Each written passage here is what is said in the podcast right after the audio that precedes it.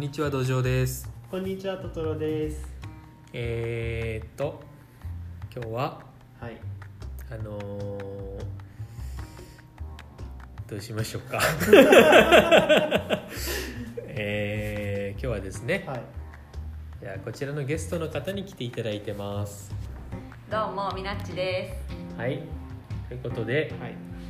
えーまあ、この3人といえばですね、はいえーキングダムビルダーということでどいつから？はいいつはい。からそうなったんだろう？えーっとドイツボードゲーム年間大賞い。受賞作2012年のやつですね、はい。キングダムビルダーについて、えー今日語っていきたいと思います。はい。で、えーじゃあまずこのゲームについて簡単に説明しますと、はい。えっと六角形のマスがあーありまして、はい。そこになんやかんや書かれてまして、はい。で各プレイヤーは、えー、とやることとしてはカード1枚引いてそのカードに描かれているマス目に、えー、とコマを置くということを、まあ、順に繰り返していくっていうゲームで、はい。コマはあの3つずつ置くわけですけどもえーっとまあ、5種類カードが5種類ありましてでその地形に合わせたところに駒を置きますよでボードに描かれているのはその5種類の他に山と水辺とあとはなんか城と特殊タイルがもらえる場所とが書かれていますので、えーまあそんな感じでねまあ適当に駒を置いてって。で楽しみましょうと。いうゲームです、ははいい。でこのゲームの特徴としては、はい。えー、とボードが、えーちゃいボードが4つあ8個8枚ありましてその8枚の中から4つを選んで好きに組み合わせて大きいボードを作る。でそのボードちっちゃいボード1枚ごとに特殊なタイルっていうのが、えー描かれてましてだから、まあ、要するにその8枚中4枚の取り出し方によって使う特殊タイルの数っていうのがあ変わります。この特殊タイルっていうのはあ獲得するとその通常のアクションに追加でアクションができるっていうやつなので、まあ、そのどんなものを持ってるかによってえーゲームがまた変わってきますよというものです。また、えー、とゲームの,、えーその目的は点数取ることなんですけどその点数の目標みたいなものが、えーこれもまた、えーなんか10個ぐらいの中から3つ選びます。はい。何種類あったかな？10個かな？10ですね。はい。なのでえーっとまあボードもそうだしその特殊アクションもそうだし点数の取り方も毎回ゲームごとに違いますよということで組み合わせ的にはいっぱいありますね。はいで、えーそんなゲームです、はい。でまあ、繰り返し言いますけどもやることとしてはカード引いてコマを置くってだけででそれを全員やってって誰か1人コマがなくなったならばあの手番数が等しくなるようにやって終わりっていうゲームなので、まあ、非常に簡単で、はい。えーかつ、まあ、短くうん。できます。いい感じのゲームです、はい。はい、ではこのゲームの面白ポイントっていうのをあの熱く語ってください。熱くね。熱く。熱く。まあえっと出てきた話でもあるんですけど特殊タイルが非常に面白いですよね。使い方というか、うん、え？え？なんか声トーンダウンしてるから全然熱くないけど。全然熱くない。炎を燃やせ。もう燃や熱しましたく熱くないね。熱くないですよ。熱くないですね。特殊タイルが面白いですよね。自信を持って。面白かったじゃん。楽しかった面白かったよ。面白い。面白い。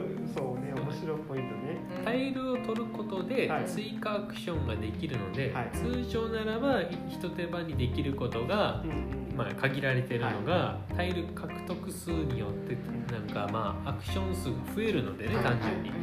だから基本はやっぱタイル取りに行きたいですよね、はい。はい。そこが面白いと。そうですね。面白い。じゃあ補足やら。補足とかはないですけど。でも一番初めにさ、はい。土壌さんが言ったように、はいはい。そのボードの種類と、うんうんうん。とこのお題？はいはい。の3枚のカードの種類がいっぱいあるから、組み合わせがいろいろあるよねって言ったじゃん？うんつまりリプレイ性というかはいはい。何回やっても違う感じで楽しめるうん。はいみたいなのは面白ポイントの一つだと思います。はい。補足ありがと補 足し合おう。補足し合う。補足し合おう。助けて。いやでも、うん本当にそのランダム性がすごくあるししかも、えっと、毎回、えっと、カードはランダムで引かれるので、うん。そこもなんかこう戦略性というかですね変わってくるというかゲーム展開が毎回違う。うにのにつながってる感じですね。んうん。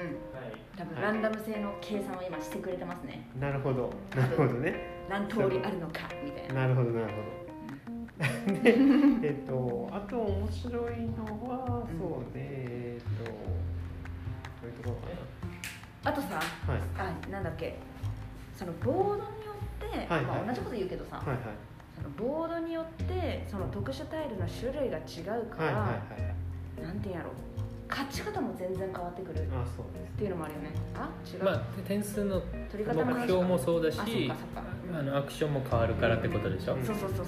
うん。まあほぼ同じこと言ったね。ごめん。一応ボードの配置も含めて言うと、はい。20万1600通りあります、すごっ。ああすごいはい、ざっとね。えー、はい。すごっ。まあでもビビたる違いも含めてですけど、まあまあね。こことここが入れ替わってるところも含めてですけども、うんまあそんだけありますよと、えー、すごいね。まあ、単純にそのうん点数の取り方だけで言っても、はい。えー120通りありますね。はいはい。はい。このボードとはい。目標との組み合わせて120通りってあ違う違う違う。点これだけえ点数のそれだけで？目標だけえで、ー、すごっ。あのなんだろうここの数学で勉強したと思いますけど、はい。順列組み合わせっていう単元で 10C3 っていうのがあったでしょ？10枚のうち3枚そうが選ばれる。そうそうそうへえここ出てるよ一応。ならなら知ってますね。ああそうだね、はい。ということでね、はい。うん。うん。まあそれだけいろんなパターンがありますよってことなんですが、うんうんえーじゃあまあそうだな。いろいろ掘り下げるより先に、はいはい。えーちょっとウィークポイントから聞きましょうか。ちょっとこれは良くないんじゃないかなっていう部分があれば。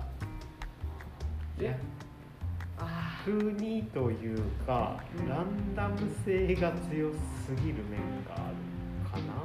強すぎる？うん。と言いますと？えっ、と引くカードが毎回えっ、となんですか1枚からまあ引いたカードでえっ、と駒を置いていかなきゃいけないのにそれが、えー、と戦略性とうまく噛み合わない時もう全く無駄なところを引いた時になんかこう悲しみを感じるというかそれはちょっとなんていうかこうなんか戦略を組み立てていくのが好きな人にとってはちょっとストレスになるかもなと思いました。えっと、ランダム性が強すぎるっていうとちょっと嘘になると思いますけど、はいはい。ランダム性があるってことですよねまず。あそうですね、はい。えーっと5種類の地形のうち1枚引いてとあの出すってことなのでそこまではい。あのなんですかね。ランダムってことでもないし、5種類のうち1個しか意味ないってことはないじゃないですか。まあそうですね。はいまあまれにうん5種類のうち1個意味ないのがあるっていう時はあるけども、そしてそれを連続して引くっていう場面がありますけど あるんだな。あるけど、はいはいはい。えっと、ただそれも含めてね、はい。あなんていうかリスク回避っていうのは実はできるようになってますので、はいはいはい。えーまあランダムとはいえ、うん。そこはそのなんていうか想定できる範囲の中でのランダム性なので、はいはいまああれなんだけどもけどもちょっとでもこうランダムっていうか自分の意思と関係ないものがあるのが嫌な人は確かにいるかもしれないですね、うん。うん、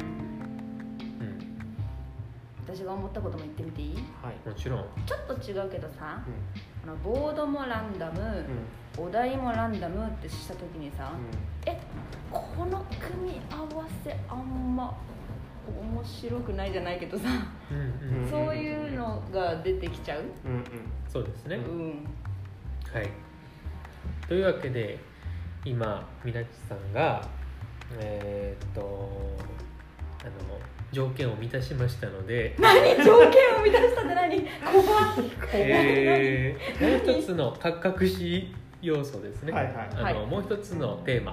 はい。おえー、とランダムで目標やボードを決めましょうとルールに書いてあったとしても自分たちで選んだ方が面白いのかどうかっていうテーマでいきたいと思います。なるほどなるほど。ははいはい。実はこの今回ですね、はい。えーこの収録の前に「キングダムビルダー」プレイしました。はい。でした時に、えー、と実はランダムでやってないですはい。この組み合わせが一番面白いんじゃないかなっていうのを自分たちで選んで、えーやってます。うん。点数の取り方もそうですし特殊タイルも。でそれがそうなんですかねジレンマを生むようなうんうんものにしたりとか、うんえっと明らかにこれ強いじゃんみたいな。ここから進めるのが一番いいじゃんみたいなのっていうのが少ないように一応やったつもりです、うんはい。で、えーこれがルールとしてはランダムでしましょうん。うん。うとなってます、うんどっちがいいかなって話ですね。うん。でもでも。でもじゃない。うん。やっぱり選んだ方が面白いと思う。いやなんていうかな。そのランダムでも面白い時ももちろんあると思う。はい、ただっていうのにもなりうる。っていうことを考えると一回一回のゲームはやっぱりさ、うん。最高の楽しさのゲームをさうんしたいじゃん、っうん。てことを考えたら選んでいいんじゃないかなって私は思った。うん。でメンバーによってさいいと思うカードだったり、うん。いいと思うボードのうん。効果とか変わると思うから、はいはい。い、や絶対これでしょっていう組み合わせにもそこまでならんのやなかろうと思って私は選んでいい派。ういやいい派取った。じゃあい よくない派。いい派でもいい。そうだね。よ。それいいいい派になろうよ。仲間になって。まあでもえっ、と選んでも確かにその、まあ、卓の合意があればいいと思うんですけど、うん。ランダムの良さっていうのも多分あると思っててと自分たちが思った最高の、えー、と組み合わせを超えてくるような楽しみがもしかしたら組み合わせがあるかもっていう発見があるかもしれない。っ確かに。ていう 望みもありますよ。ね。まあそういうトトロさんははい。1回やっていまいちだったら2回目しないですけどね。まさに。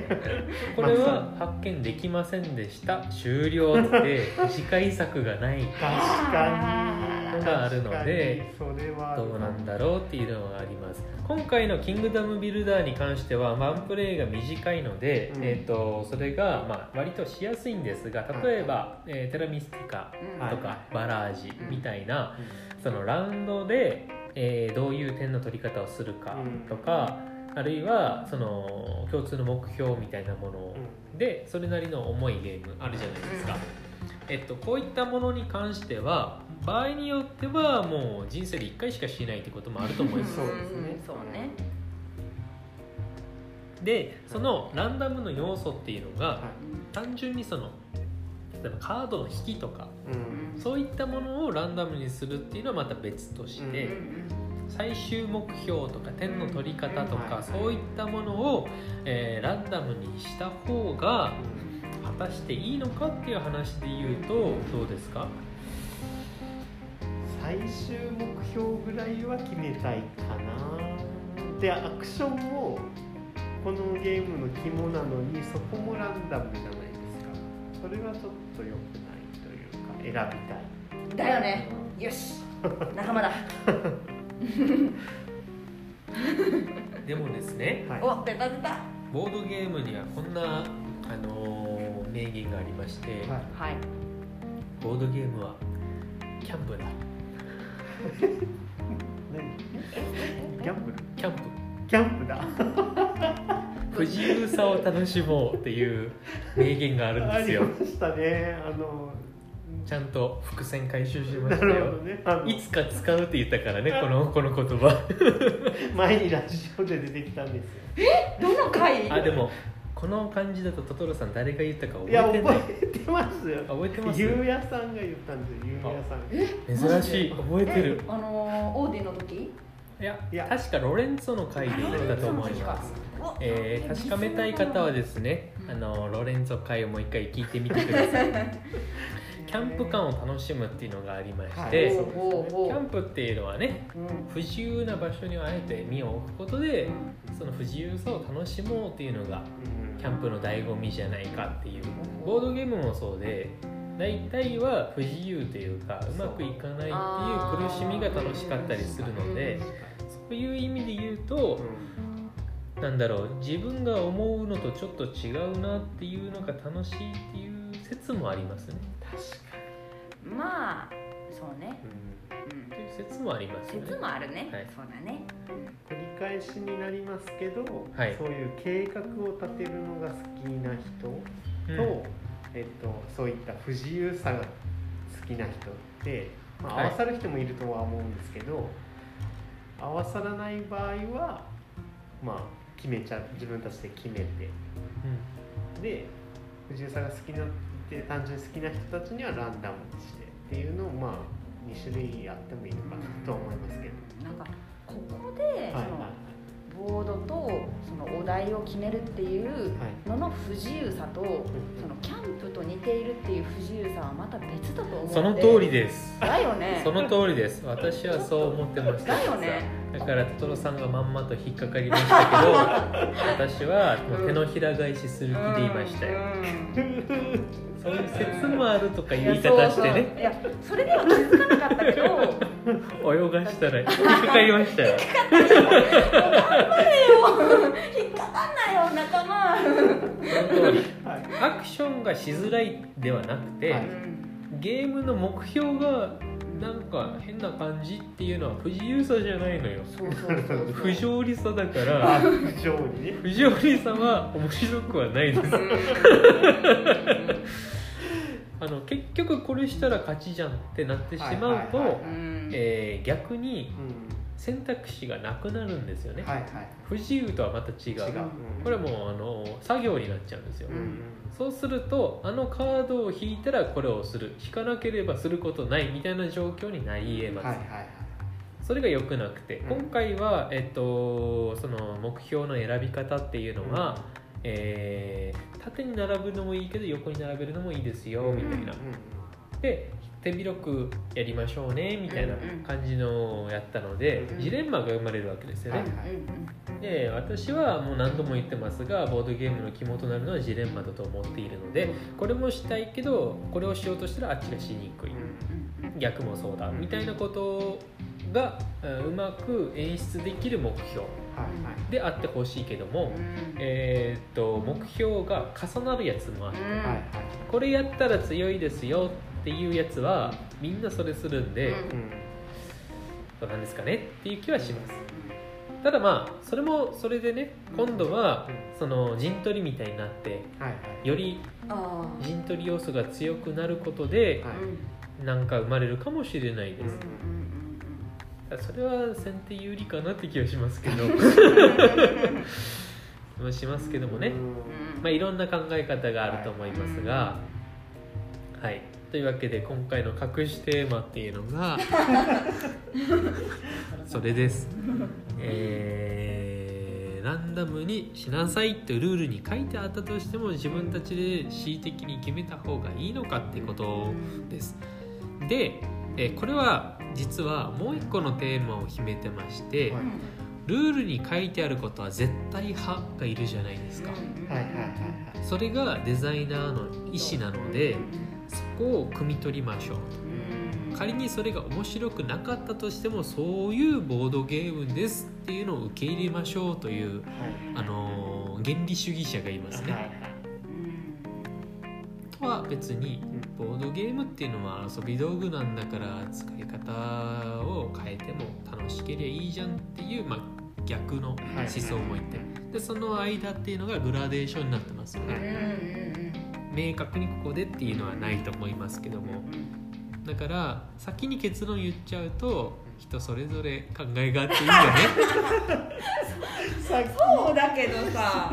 先に結論言っちゃうとうんいいよね。なんだけどもなんだけども、はいまあ、それは当たり前のこととしてね、ここでちょっともうちょっといい意見がね出てくると面白いかなと思うので、えー尖った意見募集します。尖った意見。ではないよ。普通の意見ならあるけど。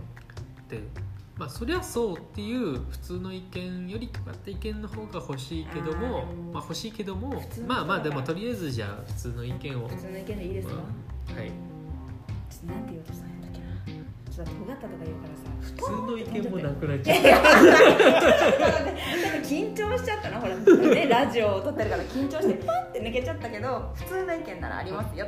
はいとなんて言おうとしたんだっけ？いいんですよ。あトトロさんじゃああじゃ先に言って先に言って、えっとじゃあ尖ってるかどうかは分かんないですけど原理主義者的な立場から言うとまあ僕が原理主義者かどうかは置いといて。えっと違うでしょ。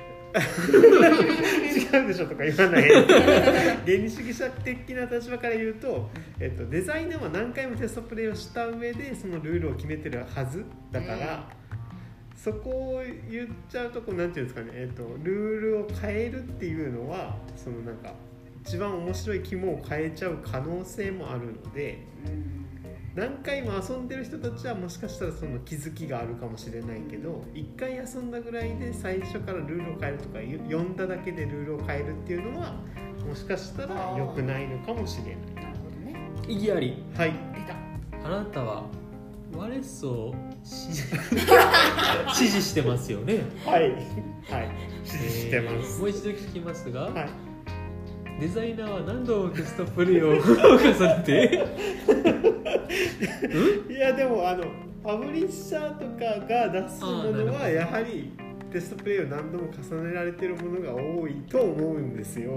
なんかちょっとこう遠曲表現が2個入りましたね多いと思うみたいな言ってますけどなのでやっぱりこうたくさん回数を重ねた上で決められたルールというのはある程度のこうまあ何ですかね、美しさというかあの、うん持ってるんじゃないかなという人もいるかも。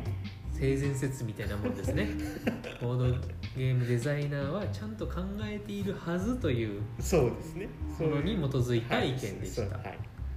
どうでしょう？うーん確かに一番初め、はいはい。何にも一回もやったことない状態でうん。ルールだけを読んでいやここはこうしましょうっていうのは少し乱暴かもしれない。ただ私はどちらかというと多少のルール変更が面白くするためにはあり派なのよ。うんはい。例えば、ボブ辞典というゲームがあります、はい。はいあれはクイズゲームなんですが当てた人が次の出題者になるっていうルールなのよ。はいはいでもそうするとずっとゲームに語れないちょっと苦手な人が出てくるわけよ。うんうんだったらもう時計回りで出題してやろうよみたいな、うんうんそれぐらいのレベルでならば、うんうん。そのみんなが楽しくなるためにはいはい。なんか少しルールを変更とまでは言わないかもしれないけど、うんうん。ちょっとしたやり方を変えるみたいなのはルルール変更ですよルール変更やね、はい。うんうん。私はありだと思なるほどね、ううん。まあ、おそらくこれ聞いてる人も多くの人があの最初にする時はルルール通りした方がいいんじゃないって多分思ってると思うんですよ。うんただ尖らせますよ尖らせます。はい。尖らせます。怖いよえっと、はいまずですね、はい。えールールブックにうんここら辺の点数とか目標とかはいはいに関しては、はい。プレイヤー同士で話し合って自由に決めてくださいって書けますか？いやーそれは書けないと思うよそんなね投げやりというかね、ルールを作る側としてはそう思ったとしても書けないと思うんですよ。なるほどね。だからといって目標を固定しちゃうとそれしかないのでうん。動かせるようにするけどもうん。けどもランダムですよとしか言いようがないが正解だと思うんですよ。作る側として。それはね100%とは言わんけど99%ぐらいそうなのかも。100%やん私はねいつもはいね土壌さんの言葉にね全てをねはいはいってならないように気をつけてるから そうなんだけどちょっと待ってよ本当かって思うタイプなんだけど、はいはい。言ってるのは確かにって思いました、うん。うん。そしてうん。もう一つはい。あのーありましてうん。えっとまあ、最初に言ったように重いゲームいわゆる、長時間かかるようなゲームだったり、うん。まあ、あの大体のボードゲーマーがボードゲームを使い捨てのように扱いますから、はいはい。あの使い捨てのように 使い捨てるように。使いますからはい。積んでおきながらね流れに積んでおきながら使い捨てのように扱いますからはいはいはいはい1回目をじゃあルール通りやりましょうってあれちょっと思ったより光らなかったねってまたねそのね。あのどっかしらに積んでねうん日の目を見ないみたいなことを避けるためにも本当だったら調整っていうかちゃんと考えて1回目をした上でうん。じゃあ次からはランダムでやってみようかが望ましいと思うんですがじゃあなぜそうならないかっていうとはい。まず一つははそれを決定するほどルールを読めてないからとりあえずランダムにしちゃおうみたいなところがあると思う。そうね。1回目だからこそね。うんだからそこまでルール読めてないからまあまあよかろうって。こうん。こ書いてあるし書いてある通りとりあえず適当にしましょうやっていうのが実際のところだと思うのでそうすると100%楽しめてない可能性が高いと思ってます。確かに。どうでしょうか裁判長 それはそう。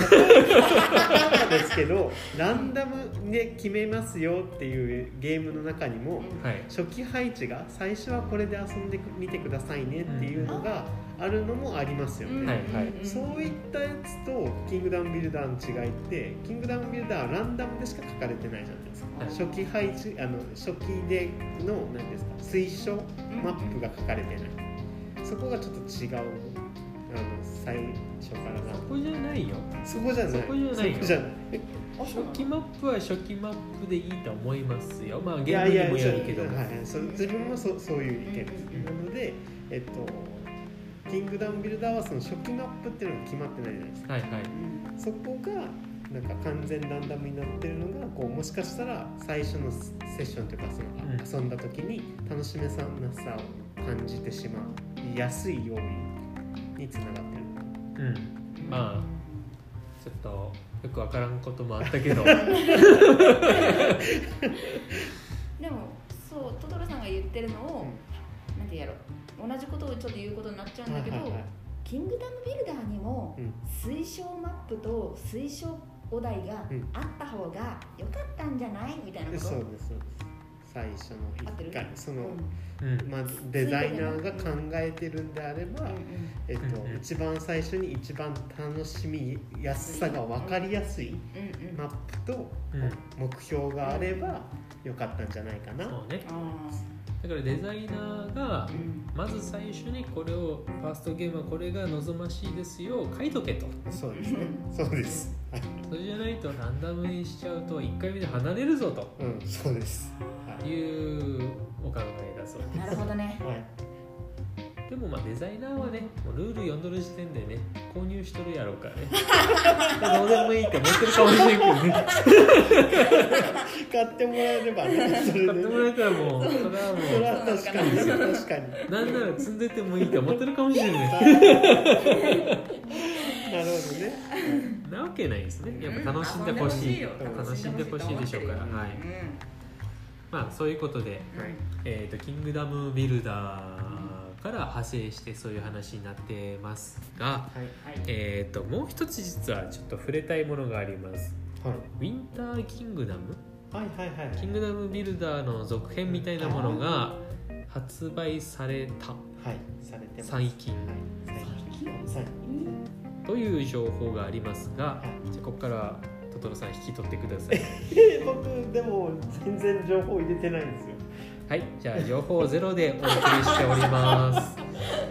はいということで、はい、今回はこれでおしまいです、はい、で最後みるさん締めてください。えー、よ終わりです。さよなら。